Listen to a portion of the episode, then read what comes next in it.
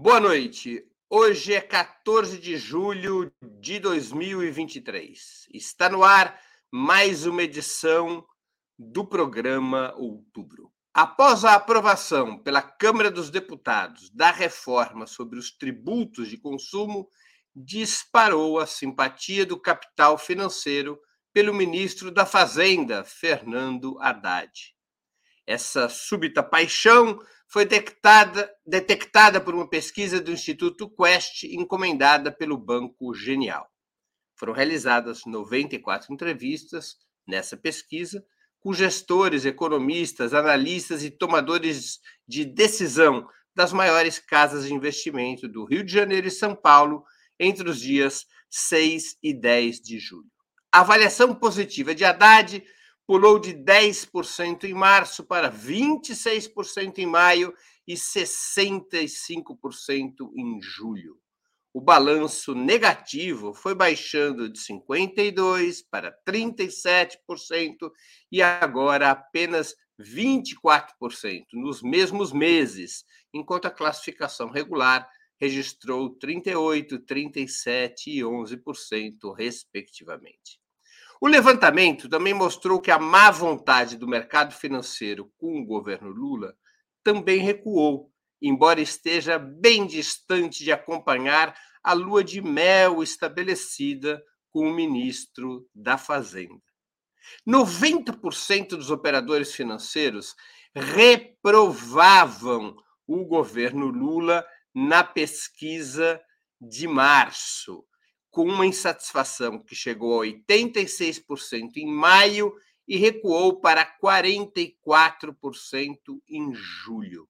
A avaliação positiva, acreditem se quiser, começou em 0%, oscilou para 2% e alcançou 20% na pesquisa mais recente. A marcação regular se movimentou de 10% para 12% e finalmente para 36%. O sucesso de Haddad nas altas finanças é explicado pelo bom acolhimento do novo marco fiscal e da primeira etapa da reforma tributária. Para analistas ligados a bancos e fundos de investimento, o ministro da Fazenda estaria surpreendendo a Faria Lima e demonstrando alinhamento com ideias liberais, enquanto o presidente Lula ainda é visto como adversário do mercado financeiro e porta-voz de posições consideradas estatistas. Para debatermos a reação do capital financeiro aos seis primeiros meses do governo Lula e da política econômica implementada por Fernando Haddad, hoje estaremos com Vanessa Martina Silva, jornalista, mestranda do Programa de Integração Latino-Americana, PROLAN, da USP, e editora da revista eletrônica Diálogos do Sul. Gustavo Camp, jornalista, fundador do canal do coordenador de mídias sociais do grupo Prerrogativas.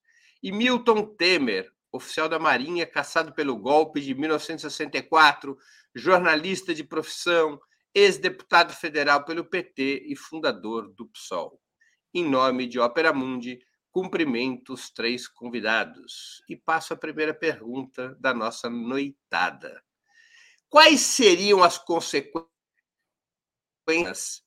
é, que, possam, que podem ser provocadas por essa dupla leitura do capital financeiro sobre a atual gestão? Extremamente positiva para Fernando Haddad e ainda bastante negativa para o presidente Lula. O governo faz bem em comemorar essa pesquisa do Instituto Quest ou essa pesquisa revela problemas logo adiante. Com a palavra, Vanessa Martina Silva. Oi, gente, muito boa noite. Só retificando aqui que eu já terminei meu mestrado, então eu sou mestra. É, bom, complicada meus a questão. Meus parabéns então, e desculpe o meu, a minha desatualização do teu status acadêmico. Já Não, é só porque aqui. foi muito foda. Então, temos que exaltar a conclusão desse processo. Bom, é, eu, eu, eu, tenho uma contradição de fundo aí com, com essa pergunta, né? a avaliação positiva da Faria Lima é, ao Haddad e negativa ao Lula, na verdade, ela é a mesma coisa. E, enfim, por quê? Porque, obrigada, Israel. Por que, que é a mesma coisa? A Faria Lima, na verdade, ela demorou muito a se atualizar, demorou muito a, a adequar as suas expectativas ao cenário econômico. Então, o dólar já tinha baixado, a bolsa já tinha subido, o cenário já é de mais tranquilidade. Lira não entregou o que prometeu, que é uh, falta de base do governo. Não estou dizendo que o governo tem base, mas assim a falta de condições do governo de aprovar as suas reformas e a sua pauta nesse primeiro semestre. Então, a Faria Lima, ela foi se adequar só agora a essa conjuntura trazida pela realidade. Então, é, não é nem que eles estejam hum. prevendo o futuro, se colocando sobre as expectativas, eles só estão se readequando ao cenário que está colocado no âmbito econômico. Com relação ao Lula, aí que tá, que nada muda, né? Que é a mesma coisa. Eles tinham uma expectativa de zero com o Lula, então eles também estão aí adequando essas expectativas, porque no começo havia uma preocupação em setores econômicos, em setores da mídia, em todos, né? É, e, e, aí, digamos que na, se a gente pode chamar assim, na opinião pública, de que o governo não ia conseguir fazer essas reformas, não ia conseguir fazer essas reformas que ele estava colocando, por falta, principalmente, de coordenação no Congresso, coordenação política, articulação e a força da oposição, que se mostrou muito mais débil no Congresso do que se esperava e se imaginava. Então, é uma oposição mais disposta a negociar, de fazer o tal do toma lá da cá, o termo péssimo que foi inventado, mas a fazer muito mais essa negociação, essa articulação política, do que se imaginava lá no começo. Então, tem uma readequação da expectativa, me parece, com relação a isso. A diz, e aí, direta a pergunta, né? Essa disparidade entre Haddad e Lula também me parece assim totalmente compreensível, porque a economia está entregando, mas o Lula, é, essa galera, os Faria Limers, o povo de patinete, inclusive parabéns aí o Igor da produção, que acho que foi quem montou aí o, a, a imagem do programa de hoje, ficou muito bacana. Os Faria Limers de patinete, etc., eles são bolsonaristas, então eles não confiam no Lula e eles não querem confiar. Então a pesquisa ela só dá um quadro só mostra uma realidade. Eu não vejo descompasso entre uma coisa e outra aí. Parabéns, muito legal essa imagem. É isso. Muito bem. Com a palavra, Gustavo Conde. Obrigado, Breno, a todos que estão nos acompanhando aqui no Opera Mundi. Satisfação imensa mais uma vez de debater com Vanessa e a honra de estar aqui junto de Milton Temer, que tem muita história para contar na, na, na construção desse país. Olha, eu, eh, eu, eu achei engraçada essa pesquisa. É uma pesquisa que não, a gente não sabe se é para comemorar ou para lamentar realmente. Tem essa ambiguidade. Mas eu, eu parto do princípio, tento, é, sobretudo, partir do princípio de que o Lula sabe o que está fazendo. Eu acho que ele foi o grande arquiteto dessa é, dessa ideia do Haddad no Ministério da Fazenda, né? O Lula tem essa capacidade de antever algumas coisas, né?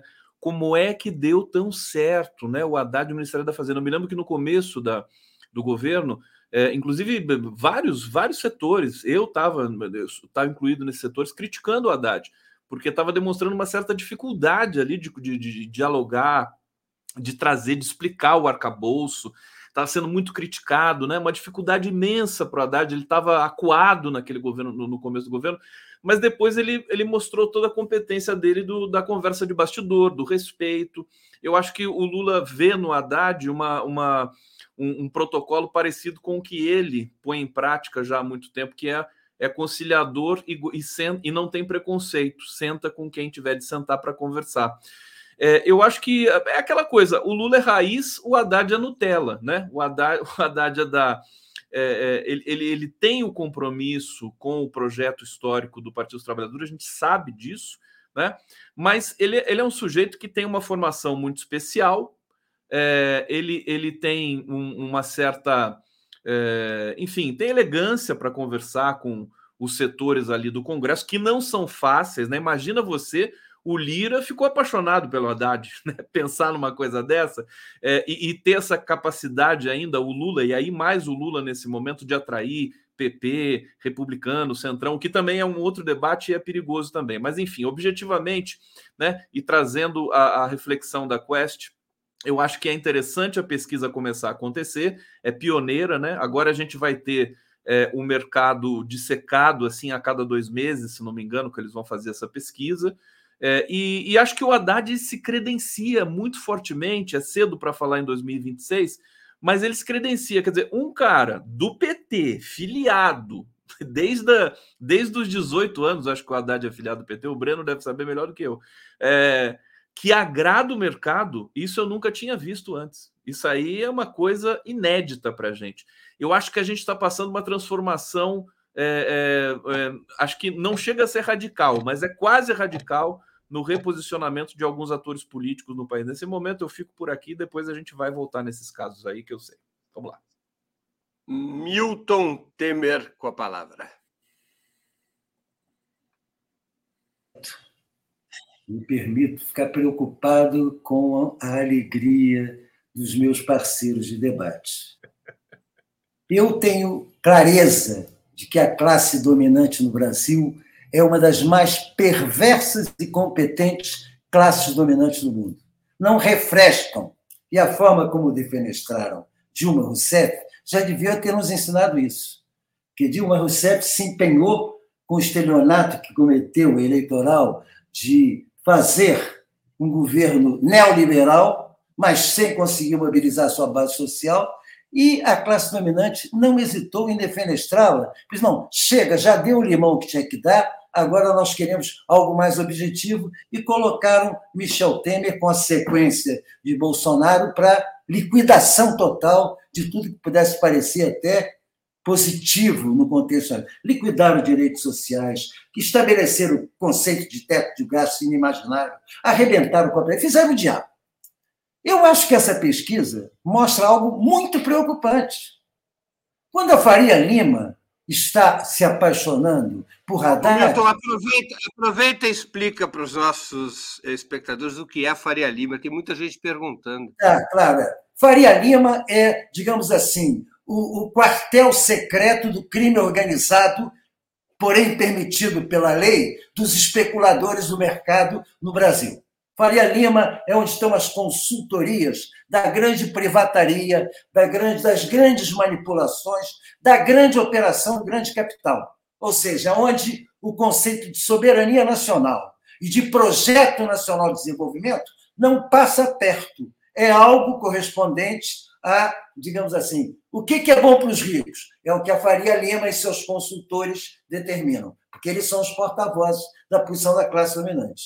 Dito isso, eu não sei se deu para definir bem, quando a Faria Lima está satisfeita com o Haddad, quem conhece a história do Haddad, do PT, e pretende que se não há alternativa é, é, é, humana de sobrevivência dentro do modelo neoliberal, a Faria Lima se agradar do Haddad é, é motivo de preocupação.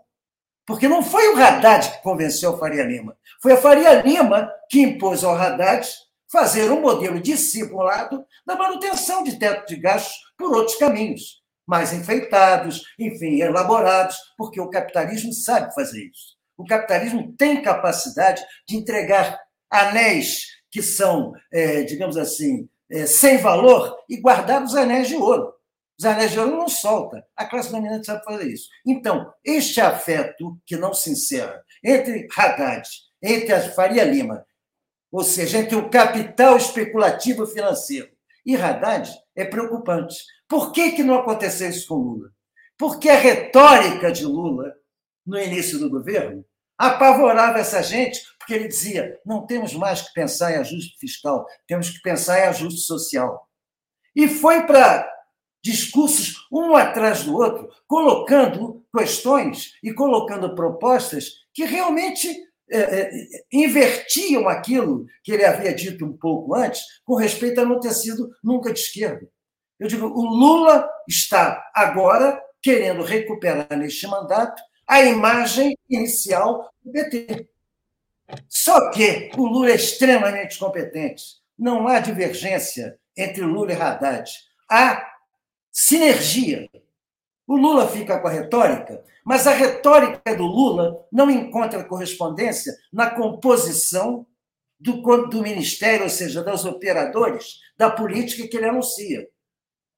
Quem coloca Rui Costa, Padilha, Zé Guimarães na liderança do governo, quem coloca esses quadros nos postos chaves, não é para fazer aquilo que a retórica do Lula preconiza. E aí a Faria Lima já começou a observar isso. Então o Lula começa a ser aceito pela Faria Lima também. Ou seja, o Arthur Lira é o grande vitorioso dessa parada. Este medíocre coronel de latifúndios é o grande vitorioso dessa parada, porque não foi ele quem cedeu. Foi o que lamentável é ver, por exemplo, os discursos feitos pelos parlamentares, não do grupo que contestou, porque teve um grupo no PT que votou com o partido, mas contestou a posição com respeito ao arcabouço fiscal. Mas o comício, os discursos feitos pelos deputados, não se diferenciavam em nada dos discursos feitos pelos quadros do Centrão. Então, eu vou terminar por aqui nessa primeira fase, dizendo o seguinte: não há absolutamente nenhuma contradição. O que há, é uma nova forma, uma nova moldura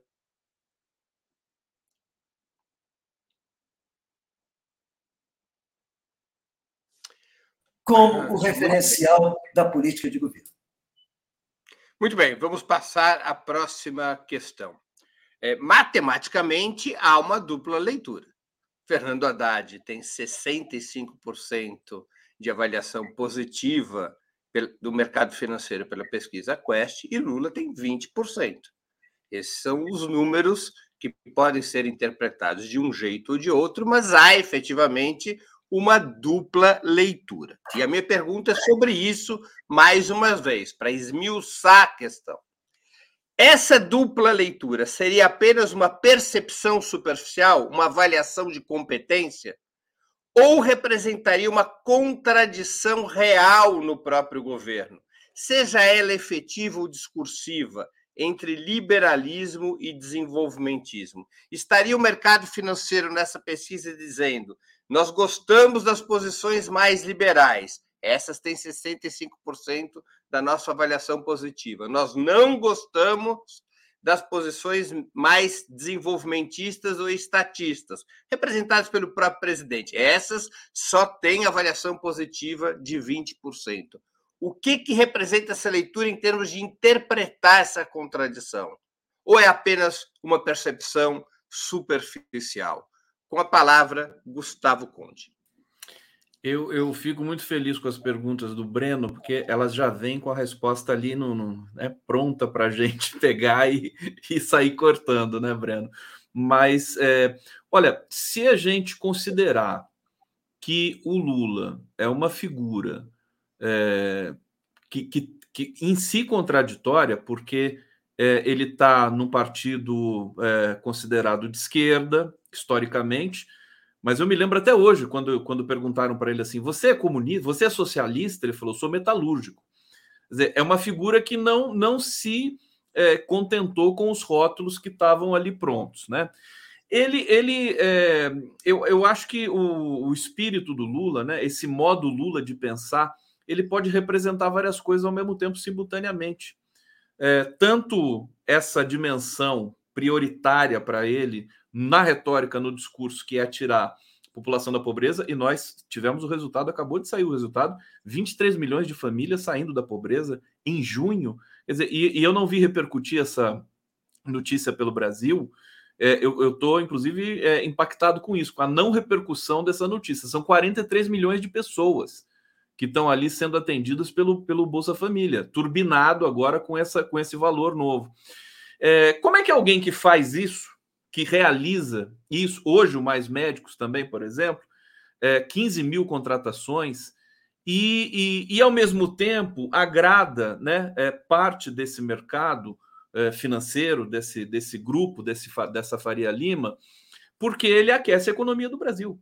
Enfim, as pessoas vão ganhar né, é, é, em cima de uma economia que vai começar a funcionar um pouco mais. Eu só queria fazer uma ressalva, porque o, o Milton Temer disse que é, a, ele definiu esplendidamente a Faria Lima, né? O verbete, tem que botar isso no verbete do, do dicionário agora, daqui para frente. Agora, é, quando, quando eu analiso que, a, que, que, tem um aspecto positivo do mercado financeiro aprovar o Haddad, eu não estou dizendo, evidentemente, que o mercado financeiro é uma coisa boa, é uma coisa bonita para o Brasil. Não, é uma questão estratégica, né? E por isso que eu puxei, inclusive, para a questão eleitoral de o Haddad ser alguém que agrade esse, essas elites, né? E ao mesmo tempo ter um compromisso com é, a população trabalhadora pobre do Brasil. Eu acho que é a contradição, Breno. Eu acho que é, assim, é, eu, eu, até brinco, né? Ah, fulano de tal é, é um poço de contradição. Mas imagina se ele fosse um poço sem contradição. Quer dizer, seria muito tedioso, né? A contradição faz parte da nossa da nossa é, subjetividade. É, é, claro que militância, né, sobretudo nessa questão das, das, das negociações agora para a composição de base do governo, ela sofre, ela grita, ela pede, ela reivindica, é, mas nós sabemos que, inclusive por isso que aquele quase milagre de 13 anos de governos do PT no Brasil, ele se deu porque é um governo que não é, abriu, digamos assim, a caixa de ferramentas contra o, o, o, as elites financeiras do Brasil. Aliás, é até uma provocação. A Dilma, ela, ela de uma certa maneira fez isso e caiu. Bom, deixa a provocação aqui no ar. Com a palavra, Milton Temer.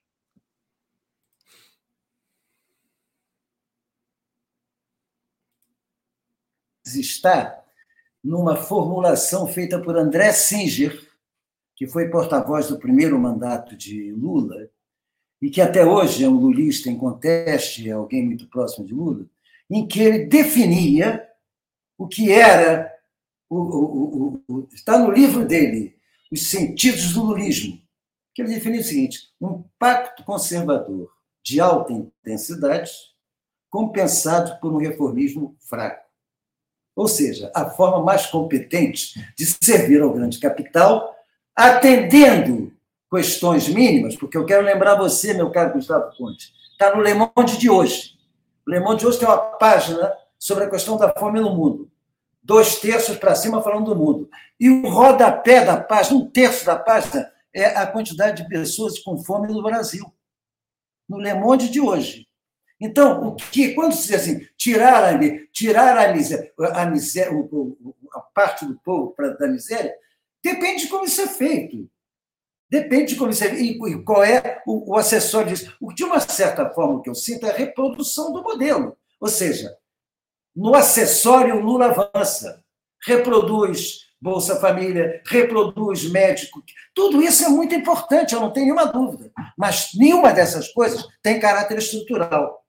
Nenhuma dessas coisas. Porque estrutural, por exemplo, seria dizer assim: eu estou inteiramente fechado com Lula quanto ao absurdo do poder absolutamente absolutista que tem este neto de Roberto Campos à frente do Banco Central. Mas antes disso está no seguinte: a autonomia do Banco Central. Ou seja, Lula se vai para se está disposto a enfrentar e, e criar uma, um, um, fato concreto que é quem determina a política monetária do Brasil não é um porque não existe técnico neutro. Todas as decisões da economia são políticas, todas. Roberto Campos Neto, não é porque ele botou a camisa do Bolsonaro, não. É porque quando ele faz economias, é, opções econômicas, ele atende a, uma, a um segmento da sociedade e não atende a outro. O que, de certa forma, a Haddad está fazendo agora. Está se preocupando muito mais, não só na questão do arcabouço, mas na reforma tributária, que não é reforma nenhuma. É apenas o acerto, a simplificação de tributos que estavam incomodando, incomodando o empresariado. Porque nós vamos continuar a ter a prevalência do, do, do imposto sobre consumo se sobrepondo na receita à taxação do grande capital. Não se fez, não se mexeu nada com termos de isenção de lucros de dividendos. Nem se insinua conversar sobre. Ah, não vamos taxar lancha, iate, coisa. Você tem ideia do que será taxar lancha? Sabe quanto tempo vai levar para regulamentar isso? o que é iate, o que é lancha, o que é veleiro, o que é barquinho, o que é... é... Isso aí é uma coisa muito bonita de anunciar, que tem que ser taxado, mas a regulamentação disso leva 15 anos. Há coisas prometidas para 2050 na proposta de Haddad. Então, objetivamente, vamos ter claro, o que está havendo, e aí eu tenho na leitura da pergunta do, do, do Breno, não está havendo uma contradição entre o que é dado a Haddad e o que é dado a Lula, não. O que tem que se olhar é o sentido, o sentido da movimentação dos índices. Os índices estão se aproximando. A contradição seria, haveria se estivessem se separando. Ou seja, a, o, o, o, capital financeiro, grande, as classes dominantes brasileiras estão vendo o seguinte: não, o Lula é competente. Ele não está nos destruindo, não está criando grandes problemas para nós. Não está mesmo, mas ele deixa ele fazer o discurso para a base dele, não tem problema. Ele objetivamente não vai. Então, tudo bem. Minha casa, minha vida. É um absurdo que as casas tenham 30 metros, deviam ter 40 metros quadrados, ao menos, e uma varandinha. Vamos deixar claro: eu tenho pontos positivos do governo Lula. Eu olho com muito bons olhos a política externa do governo Lula. E acho isso importante, não é pouca coisa. Agora, objetivamente, em questões estruturais, nós estamos absolutamente imobilizados, atendendo aos interesses do grande capital. Terminei. Muito bem. É, Vanessa Martina Silva com a palavra. Vanessa Martina Ifen Silva. Graças. A bomba a bomba história na minha mão aqui, sempre. É, querido Milton, respeitosamente, né? A avaliação do Lula na Faria Lima é baixíssima, ou seja, essa, essa relação de que a burguesia está tranquila, de certa forma, porque o Lula não está mexendo nos interesses dela, eu não sei se eu concordo. O Lula, na verdade, a pergunta inicial, né, que tinha a ver com o desenvolvimentismo e o liberalismo, ok, existe aí uma, uma lógica e uma relação. O Haddad, pelo teor das propostas, ele vai no sentido do liberal, e o Lula, até por toda a postura, seja na política internacional, seja na política nacional, Lula no Foro de São Paulo como presidente do Brasil, Lula no Congresso da Uni fazendo uma fala assim contundente, ou seja, Lula tem uma postura de esquerda completamente bem colocado, com uma agenda nítida, bem definida. E o Haddad é parte do governo Lula. O Haddad está fazendo o seu papel. O que eu acho nesse sentido é também não vejo contradição. Tipo assim, a premissa da pergunta, considerando a premissa da pergunta, ok, podemos encontrar essa essa, essa questão. Porém, para mim não não tem sentido. Por quê? Existe um governo do qual é, Lula é o comandante em chefe desse governo, Haddad é uma peça importante, fundamental, estrutural desse governo. Haddad tem a maior confiança de Lula, tanto que foi ele o escolhido para ser candidato quando Lula não pôde se postular. Haddad, na verdade, e este governo é, são coisas que, para mim, é, são um pouco incompreensíveis, mas vamos lá. Este governo ele tem um projeto maior, estrutural, e que a gente não, não sabe, não tem dimensão. A gente, digo, as pessoas, enfim, os botecos, as rodas de conversa, não tem a dimensão do que esse governo é e está propondo. E eu não sei até que parte isso é estratégia, até que parte isso é um erro. E por que eu digo isso? Porque o projeto do Haddad é ambicioso e não é um projeto liberal. Esse é o ponto.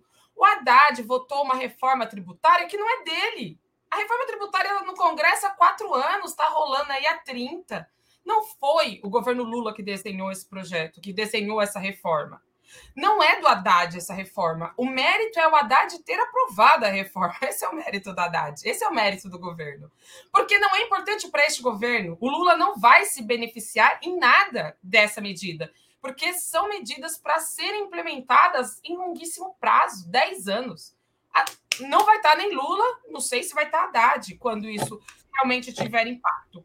O que tem impacto realmente, o que vai ter impacto nessa é, para este governo agora é o plano 2 do Haddad, que vem a seguir, que é a tal da agenda verde social, que ele começa a anunciar. Então, quem teve a oportunidade de assistir a entrevista dele com a Natuza Neri, ouviu e recomendo fortissimamente a entrevista do Haddad ao Kennedy Alencar, que foi concedida ontem, em que ele explicita um pouco mais, fala um pouco mais sobre essa agenda verde. E é isso, é visão de futuro, é projeto de país, é outra coisa. Não é liberalismo, não é Faria Lima. Eles estão pensando no legado que Lula vai deixar.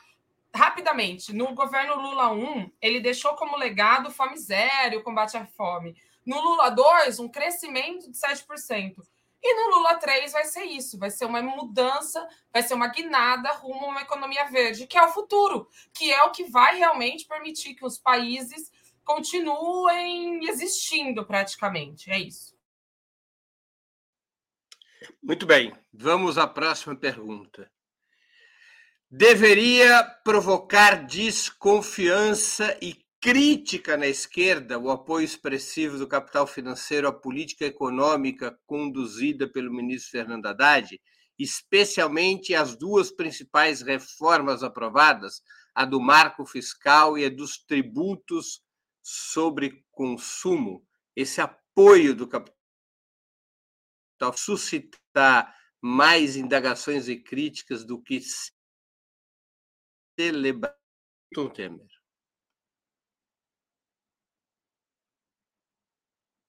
Quando piscando tá aqui, é da minha internet ou daí? Pode ser daqui. Pode Bom, vir.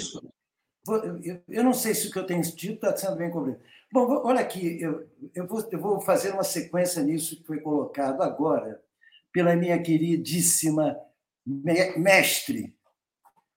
Vamos ter claro. Bernardo aqui foi entubado no governo Lula para cuidar de reforma tributária. Haddad se empenhou na aprovação deste modelo de reforma tributária. A bancada do PT subiu no palanque para abraçar Arthur Lira por esta reforma tributária. Então, não é que ela seja do governo, essa ela foi adotada pelo governo. E eu quero dizer o seguinte: quando eu fico olhando esses índices de pesquisa, eu começo a sentir uma coisa nós estamos começando a inventar o candidato de terceira via que a direita tanto ambiciona para 2026. O candidato de terceira via vai ser o Haddad. Ou seja, nós não vamos ter uma sucessão de extrema-direita, não, mas não vamos ter sucessão de esquerda com Lula. Vamos ter uma sucessão petucana, petucana com o Haddad. O Haddad de 2026 vai ser um Haddad muito mais digamos assim, macio do que o Haddad de 2018. Não tenho dúvida disso. Então, o que eu, concretamente quero afirmar é que a esquerda tem obrigação de detalhar e explicar o que por, por que está havendo uma festa tão grande na Faria Lima? Por que está havendo uma festa tão grande nos editoriais do Globo, do Estadão, da Folha, a respeito das reformas que eu coloco, entre aspas, porque posso considerá-las contra-reformas. Elas não representam em nada mudanças radicais previstas por qualquer um que discutisse reforma tributária no Brasil. Não houve reforma tributária. Reforma tributária tinha que restabelecer minimamente a hierarquia de cobrança de imposto de renda sobre pessoa física, que hoje está reduzida a três, três, três escalas. Já foram, nós já tivemos 12 durante a ditadura durante a ditadura, por incrível que pareça, havia uma, uma, uma distribuição de taxação muito maior do que há hoje. Não se mexeu. Não houve nenhum movimento no sentido de acabar com os absurdos, absurda isenção criminosa sobre lucros e dividendos. Ou seja, ah, estamos discutindo aliviar até 5 mil reais. Depois de, do que já foi aliviado em 5 milhões para cima, aliviar para 5 mil reais é até brincadeira. Repito, pacto conservador de alta intensidade compensado com reformismo fraco. Claro que não é um. Não, pelo amor de Deus, não, vem, não, não me comparem Lula com. É muito melhor do que Bolsonaro, é muito melhor do que. Claro que é. É muito melhor que tenhamos vencido essa eleição? Claro que é. Agora, não, não, isto não implica dizer que estejamos sob um governo de transformação estrutural da realidade brasileira, sem a qual continuemos correndo o risco de ver o retorno de uma extrema-direita que se apossou do conceito de, tudo, de contra tudo isso que está aí, que sempre foi da esquerda. Esse entorpecimento geral, essa. Eu quero só citar um exemplo aqui do lado. Gustavo Petro, aqui do lado, na Colômbia, primeiro chegou no governo, não hesitou em defenestrar 50 oficiais superiores das Forças Armadas e da Polícia. Quadro de cima, 50. Pá! Rua. E depois colocou em votação um projeto de reforço, eu vou fechar, Breno, um projeto de reforço de saúde pública. A base dele, dentro do Congresso, com correspondentes ministros no governo, votou contra, votou com a direita é, privatista. Ele não hesitou, botou para fora os ministros. O que está fazendo o Lula? O Lula está tá querendo tirar na moça do esporte para botar quem? Silvio Costa? Depois, a discussão sobre o turismo é pantaguré. Ah, nós não vamos entregar saúde. Ainda bem. Só faltava entregar saúde para o Arthur Lira. Aí era o fim do mundo. Então, objetivamente, eu quero dizer o seguinte: eu torço, mas é obrigação da esquerda tensionar, tensionar e não aceitar passivamente. Ah, daqui a 30, 40 anos isso vai estar ótimo por causa do que está sendo feito. Não estará. Com a palavra, Vanessa Martina Silva. Só para esclarecer nossa audiência, só para esclarecer nossa audiência, pela PEC 45, a da reforma sobre os tributos de consumo, fica o governo obrigado, no prazo de até 180 dias, a apresentar uma proposta de reforma dos tributos sobre renda e riqueza. Na PEC está incluída essa obrigação. De acordo com o ministro Fernando Haddad, essa proposta sobre tributos de renda e riqueza, que é, em tese, poderia abarcar é, impostos sobre grandes fortunas, impostos sobre lucros, impostos, enfim, toda a série de impostos, mudanças de imposto de renda. Essa proposta, segundo o ministro da Fazenda, Fernando Haddad, será apresentada nas próximas semanas para que seja votada junto com o orçamento de 2024. O orçamento de 2024, obrigatoriamente, tem que ser aprovado pelo calendário do Senado até o dia 16 de dezembro. Portanto, essa chamada segunda etapa da reforma tributária, que é obrigatória pela PEC aprovada, teria que ser votada também até 16 de dezembro. O obrigatório é o governo apresentar a proposta, não é obrigatório ser aprovado. O Senado pode recusar a proposta e a vida segue com a atual situação tributária sobre renda e riqueza. Vanessa Martina Silva com a palavra. Bom, a esquerda pode pensar o que quiser, quem sou eu, né, para dizer o que partidos podem pensar ou não. Enfim, tá aí, tá aberto, deputado tem mandato, é para isso. Agora, o, o deputado, a deputada, o senador que eu elegi, o que eu espero dele? Eu espero compreensão do cenário político. Tivéssemos elegido uma bancada progressista, tivéssemos maioria no Congresso, tivéssemos feito nossa lição de casa, que era não só apoiar Lula e eleger Lula, mas eleger uma bancada progressista, poderíamos estar discutindo uma reforma, uma reforma progressista, uma reforma que fosse de frente, uma reforma que fizesse mudanças estruturais. Agora, o que nós temos não é esse cenário. Nós temos um cenário em que não é o colombiano, também quero dizer. Há uma diferença, diferença fundamental entre Brasil e Colômbia, você tá só uma rua. Colômbia tem rua, Petro botou gente na rua para defender o que ele estava fazendo. Lula hoje não está convocando ninguém.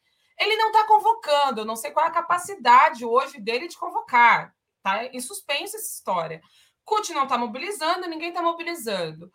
Segundo aí levantamentos prévios, a Uni está com 10 mil pessoas lá na, em Brasília, vai fazer um ato e tal em Brasília, reivindicando pautas muito importantes. Agora, 10 mil pessoas, é, são, sem tirar o mérito da Uni, grande congresso, inclusive, perfeito, maravilhoso. Agora, não temos rua, não temos mobilização, e a gente quer o quê? Nós não temos sequer, e aí falo com os companheiros, Conde, Milton, com também muito respeito, a questão é: nós não temos uma mobilização, nós não temos uma socialização da, do tema da reforma tributária. O bolsonarismo está aí falando ao vento, dizendo que é uma reforma comunista, dizendo que vai prejudicar a vida dos trabalhadores, etc. Não vai prejudicar a vida de ninguém. Se a esquerda quer definir que essa reforma é uma reforma a favor da Faria Lima, a favor dos grandes empresários, etc., ok, que defina, que seja, que, que argumente. Agora, o tema é: para o trabalhador, a trabalhadora, a reforma não impacta se impacta, não é negativamente. Então, qual é a aposta dessa reforma? E é isso, a gente não pode estar com a visão pequena da política tipo, do dia a dia. A estrutura é que está em jogo. E qual é o ponto aqui? O ponto aqui é a industrialização do país. A reforma ela tira o peso dos impostos para a indústria. E esse é o que o Lula prometeu na campanha: industrialização, mais empregos, empregos de qualidade. Os empregos conseguidos nos primeiros mandatos Lula, ai, esse relógio, os empregos do primeiro, do, do primeiro mandato Lula, etc., da primeira onda petista, foram empregos de baixo impacto, empregos de remuneração muito baixa, de um salário mínimo, um salário mínimo e meio, dois no máximo. Então, agora é preciso qualificar, mas eu quero dizer que mais do que isso, não tem que só fazer isso. O ponto é, como diria Cristina Kirchner, maravilhosa, perfeita, no foi magia, ou seja, não foi mágica, as pessoas precisam começar a entender e o governo precisa comunicar que o que acontece acontecerá no governo, na vida das pessoas, o impacto econômico e a mudança não é magia, não foi o meu esforço, o seu esforço foi uma obra pública, uma obra de gestão do país e uma visão de um projeto, uma visão de país. Bom, é isso. Termino. Com a palavra, Gustavo Conde. Bom, só fazer, um, fazer um comentário aqui sobre a, a capa do Le Monde que o Milton Temer trouxe aqui. Eu, eu tratei desse tema com muita intensidade ontem, que é o seguinte: no mesmo dia que você tem a divulgação dessa do Ministério do, do, do Desenvolvimento Social Brasileiro, das 23 milhões de famílias que deixaram a, pobre, a linha da pobreza, é, o, a ONU me solta uma a pesquisa sobre fome e pobreza no mundo com um dado velho, o dado de 2022. Então, esse dado para o Brasil não vale mais. Essa lapela da capa do Le Monde aí tá mentirosa.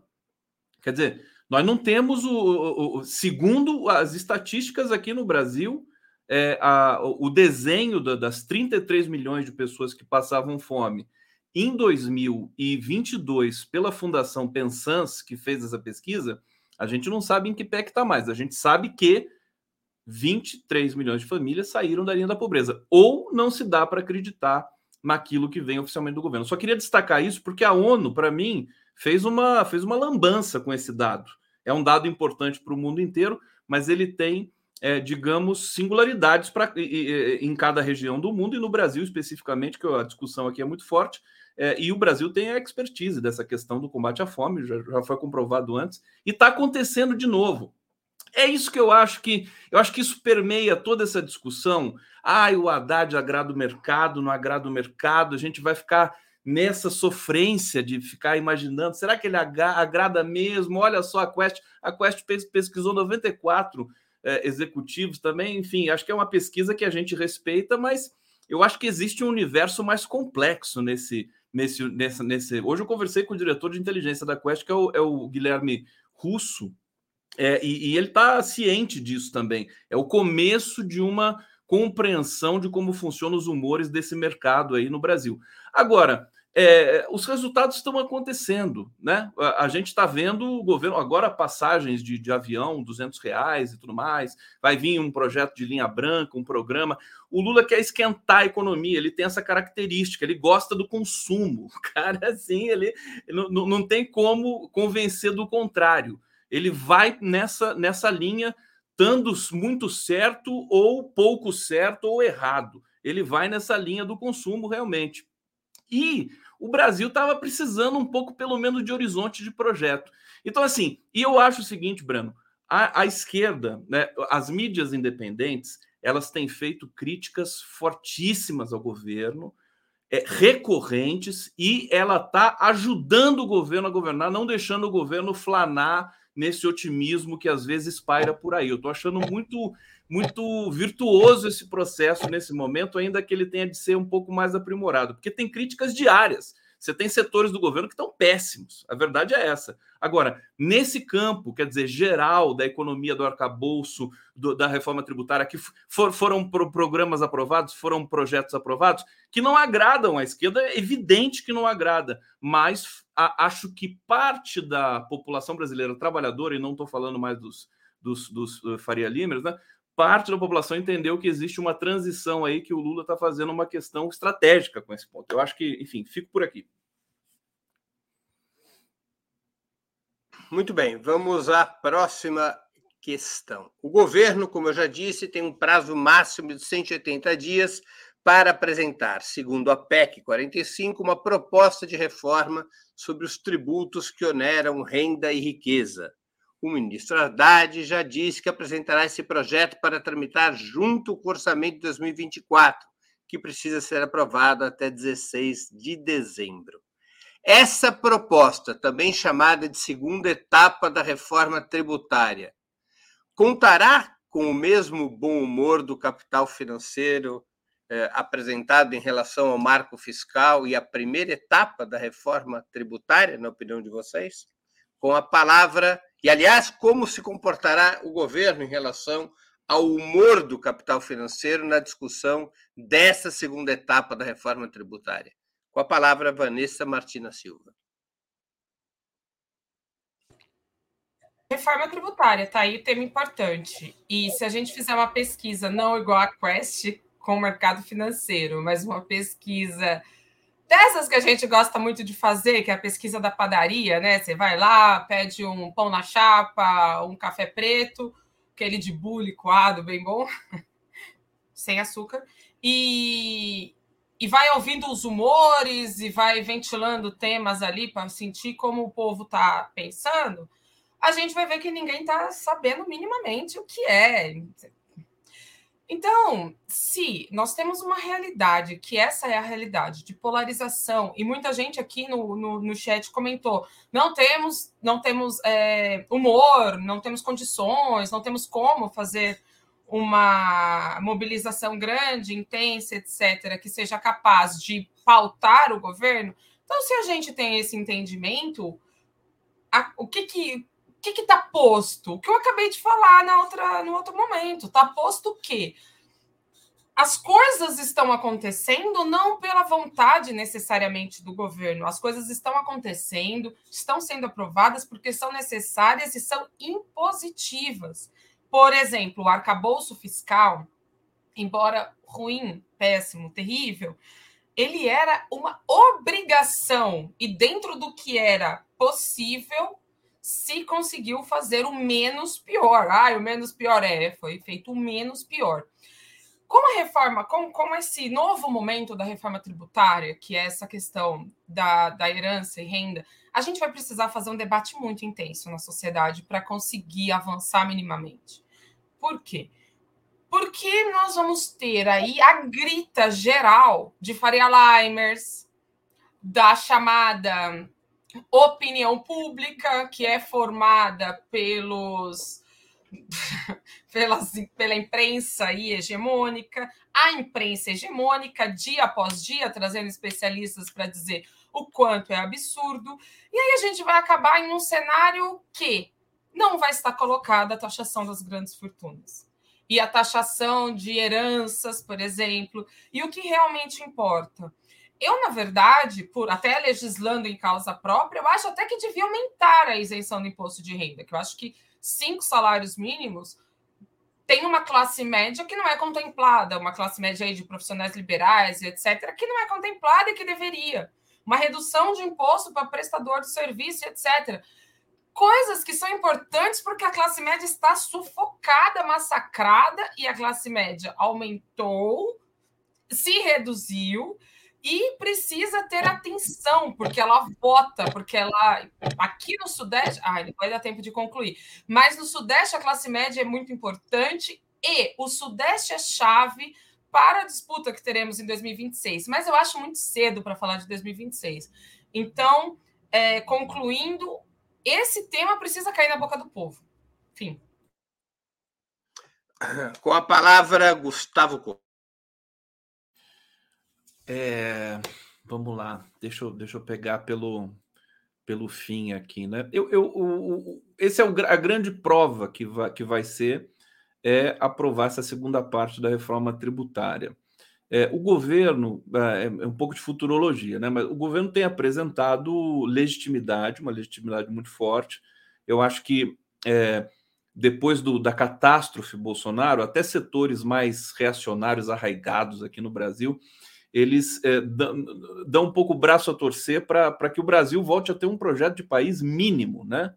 É, e eu acho que isso favorece a negociação, a aprovação é, de, uma, de, um, de, um, de, um, de um processo que taxe grandes fortunas minimamente. Eu acho que o Haddad está tá num momento bom, tá com habilidade, é, transitando bem pelo, pelo Congresso. É sempre muito perigoso, é evidente, né? É, tem essa informação que, mais uma vez, eu vou trazer aqui, fugindo ao tema, né? Fugindo ao tema da nossa é, redação aqui, que é o, a, o Centrão entrando no governo com direito a cargo.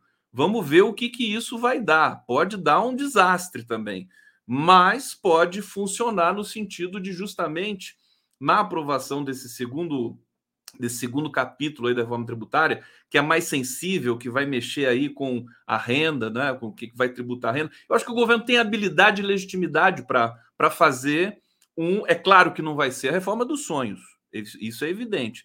Agora, depois de tanto que o Haddad falou na campanha, o próprio Lula, de, de, de, você fazer o rico pagar, o Haddad falou isso na primeira entrevista que ele deu, né? É, o, o que, que o Lula né, deu como meta para mim, né, para o Ministério da Fazenda? É, é, fazer com que o pobre entre no orçamento para ele ser beneficiado né, com os impostos que ele paga e para fazer com que os ricos paguem impostos também, porque eles estão tão liberados dessa dessa ciranda que tem tributária que tem no Brasil. Então, eu, eu, eu, vejo mais uma vez um processo, uma nova experiência. É um governo que tem, é, é, tem um pouco a marca daquilo que foi, a marca social do que foi o primeiro governo Lula, os 13 anos de governança do PT no Brasil, mas que tem de lidar com outras coisas agora, e essas coisas estão acontecendo, com, com exceção de alguns setores. Comunicação e educação, para mim, pelo menos em primeiro plano, são os piores setores do, do governo Lula. Agora, é, a questão da economia, da negociação, da transição, você vê, a gente está com a inflação controlada, a gente está com o dólar está baixo, o próprio Breno falou que aí em Xangai, né, Breno? Está mais barato, né, para comer, para. Né? É, nem sei se podia falar que o Breno estava lá em Xangai, agora já falei. Mas é, é um pouco isso. É, o governo, eu, eu acho que ele está começando a ter um pouco mais de força diante até dos próprios parlamentares você vê, o PL está querendo entrar para o governo. É uma coisa maluca, né? Se você for pensar bem. Aí, Breno. Milton Temer com a palavra.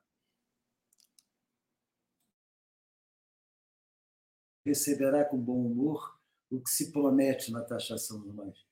A considerar a pesquisa e a considerar a capacidade de acumular informações antecipadas, inside information, que esse mercado tem, eles não estão muito preocupados com essa complementação, certamente, porque não estaria tão alta a situação do Haddad. Eles têm clareza que são dois eixos fundamentais que na questão do tributo. Se você faz um governo de direita, você centraliza a, a, a cobrança de imposto no salário e no consumo e protege renda e patrimônio. Para atacar renda e patrimônio, é preciso ter uma mobilização política e uma formulação ideológica que não parece ser a que se pretende a partir do que vem sendo discutido. E do que eu já li sobre o que o Bernardo Api, que é o homem que, na equipe da Fazenda, trata de reforma tributária, ele diz claramente: não, não haverá aumento de taxação. Como não? É fundamental que haja aumento de impostos. Sim, tem se cobrar muito mais de quem nunca pagou ou que paga pouquíssimo para poder aliviar quem sempre pagou muito sem poder pagar.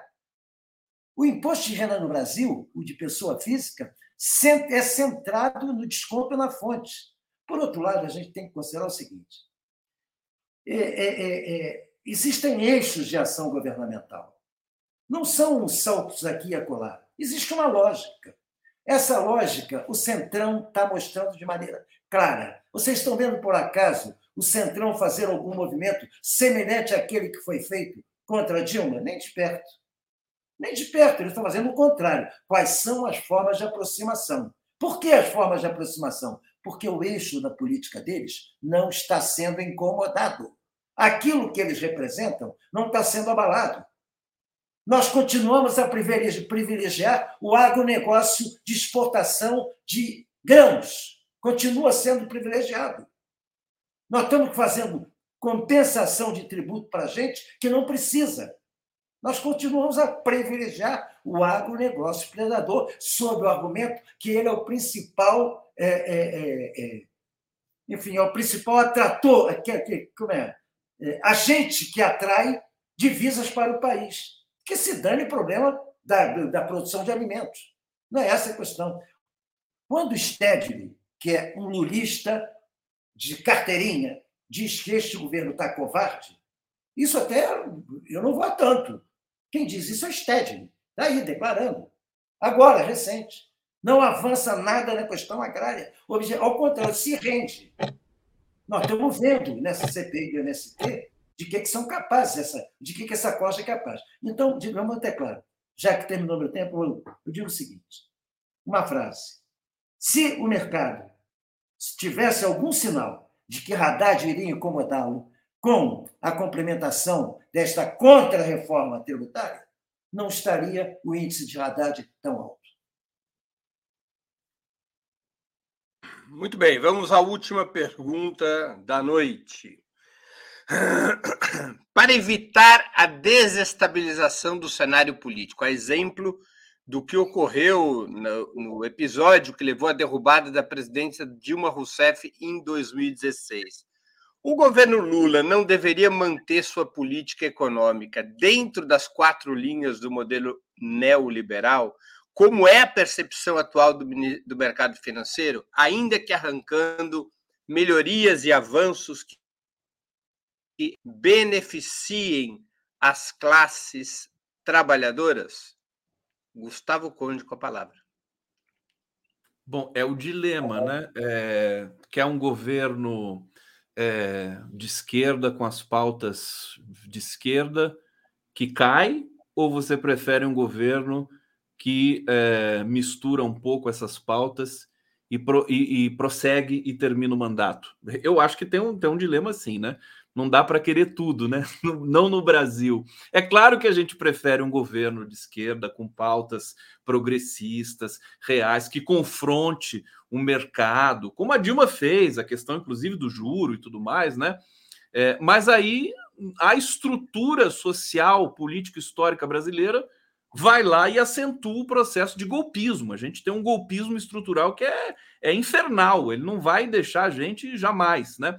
Então, o Lula é esse cara, ele é o cara que consegue controlar, né, conversar aqui. Eu acho que tem até uma, uma malandragem nessa história, acho que é uma coisa interessante, que ele tem uma qualidade, né?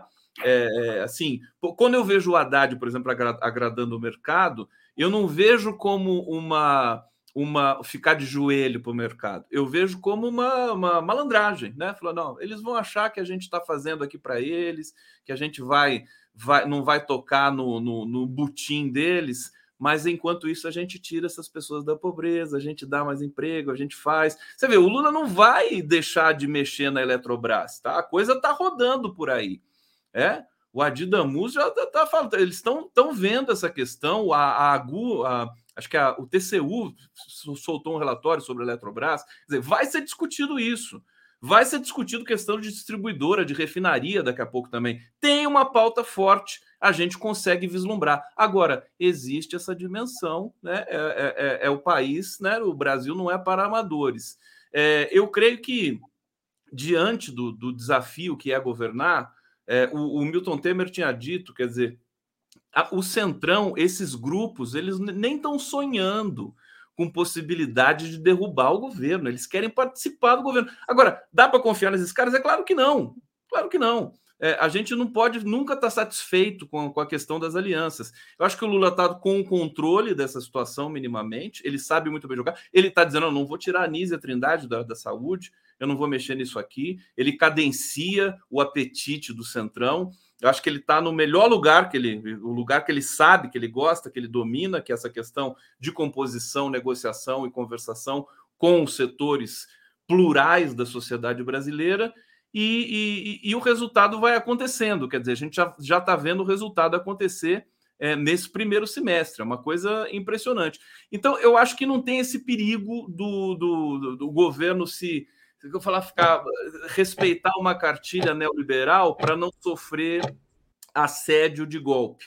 É, eu acho que ele está transitando. Tem outras coisas perigosas pairando no ar também. Vamos lembrar que o Mauro Cid acabou de depor numa CPI fardado e que foi um recado meio nojento, vamos dizer assim, das Forças Armadas para a situação política brasileira. Vou ficando por aqui. Com a palavra, Milton Temer. Bom, eu, é, é, evidentemente que a argumentação do Gustavo Conde tem razão de ser. E, no meu modo de ver, lamentavelmente, Gustavo Conde, essa, essa, essa leitura do que é possível gera um tipo de defensivismo imobilista no meu modo de ver, que acaba alimentando a lógica do social-liberalismo como saída para a esquerda melhorista. Não existe melhorismo capaz de resolver, fazer com que você caminhe nas ruas de São Paulo e eu nas ruas do Rio de Janeiro sem se aterrorizar com a quantidade de pessoas dormindo embaixo das matrizes. Não há. Quer dizer, não adianta. Uma coisa é a nossa condição. Bom, isso que estão fazendo está bom porque não tem um autoritarismo tosco e absolutamente imbecil de, de Bolsonaro da Damares. Está bom, isso é. Mas comparar o governo Lula com o governo que, autoritário para evitar isso agora, no meu modo de ver, é uma forma até de menosprezar o próprio governo Lula. Lula não foi eleito para nos aliviar das agruras de Bolsonaro. Lula foi eleito. Olha, quando, quando faltou dizer uma frase sobre o Gustavo Petro. O Gustavo Petro fez o seguinte: a parada era duríssima, porque tem que levar em conta o seguinte: a Colômbia é deflagrada. O Grupo Uribe, que é um grupo pior que o bolsonarista no Brasil, controla uma parte da Colômbia muito grande. E lá a questão de, de, de, de a luta armada ainda existe. Pois bem, nessa área conflagrada, Petro fez o seguinte: para que eu me garanta, no dia seguinte, ele começou a correr o país, convocando o povo para a rua para defender com ele a saúde pública que o Congresso tinha se recusado a fazer. Ele foi para a rua para garantir, quer dizer, não se ousou, ele tirou os ministros e não houve nada, está lá estável, sem problema, porque eu escolho caminhos. O que eu estou querendo colocar é o seguinte: não há hipótese de a gente fazer uma, uma, um, um projeto de nação se a gente não. Essa, nossa, convencer nossas classes dominantes é impossível. Enfrentá-las e tensioná-las, e tensionar o governo pela esquerda, para que as reformas estruturais. Porque nós não estamos, não não estamos falando de socialismo, estamos falando em revolução capitalista no Brasil. Reforma agrária foi o que MacArthur fez no Japão para garantir o desenvolvimento capitalista do Japão pós-Segunda Guerra Mundial. A primeira coisa que ele fez é, tá bem, reforma agrária, feita por um general americano. Reforma agrária foi feita pela Revolução Francesa no século XVII, XIX, XVIII, XVIII, no século XVIII. Então, nós aqui, quando o STED recorre a isso, é porque nós, nós estamos nos condicionando aquilo que dá pé de fazer. Mas aquilo que dá pé de fazer, então, pelo amor de Deus, vamos de terceira via. Não coloca o Lula. Vamos de terceira via, que eu acho que é o caminho que o Haddad está escolhendo. O governo tucano que é o governo da papai. Vamos fazer, vamos conceder algumas migalhas que segurem o populacho para que ele não se rebele, e vamos nos completar com aquilo que este país riquíssimo produz e que cada vez está concentrado na mão de muito menos pessoas, muito menos privilegiados. É isso que nós estamos enfrentando no Vanessa Martina Silva para encerrar nossa noite. Ah, tem muita coisa para falar, não vai dar tempo. Meu Deus, socorro. Bom, primeiro, a questão da Colômbia, vamos começar por aí. É, não é fácil assim como parece, né? O Petro sofreu um processo dificílimo que ainda tem respingos. envolvendo toda uma trama muito hollywoodiana, envolvendo babá, envolvendo ex-embaixador na Venezuela, dinheiro, corrupção, filmagem ilegal, etc. Uma coisa muito louca. Mas aí tenho medo da Vanessa. Eliana, por que você tem medo de mim? Socorro. Bom, enfim, então a Colômbia não é tão simples assim. Sem contar que Colômbia vem de um processo completamente diferente do nosso. Havia uma ascensão da esquerda e uma ascensão dos movimentos de rua. Nenhum governo de em governos de direita tivemos aí o estalido social, a esquerda se insurgiu, vem o, o Gustavo Petro, que não é um cara tão à esquerda quanto o Lula, ele está mais ao centro do que o Lula, então é toda uma diferença muito estrutural. Eu não acho que dê para comparar Colômbia com Brasil.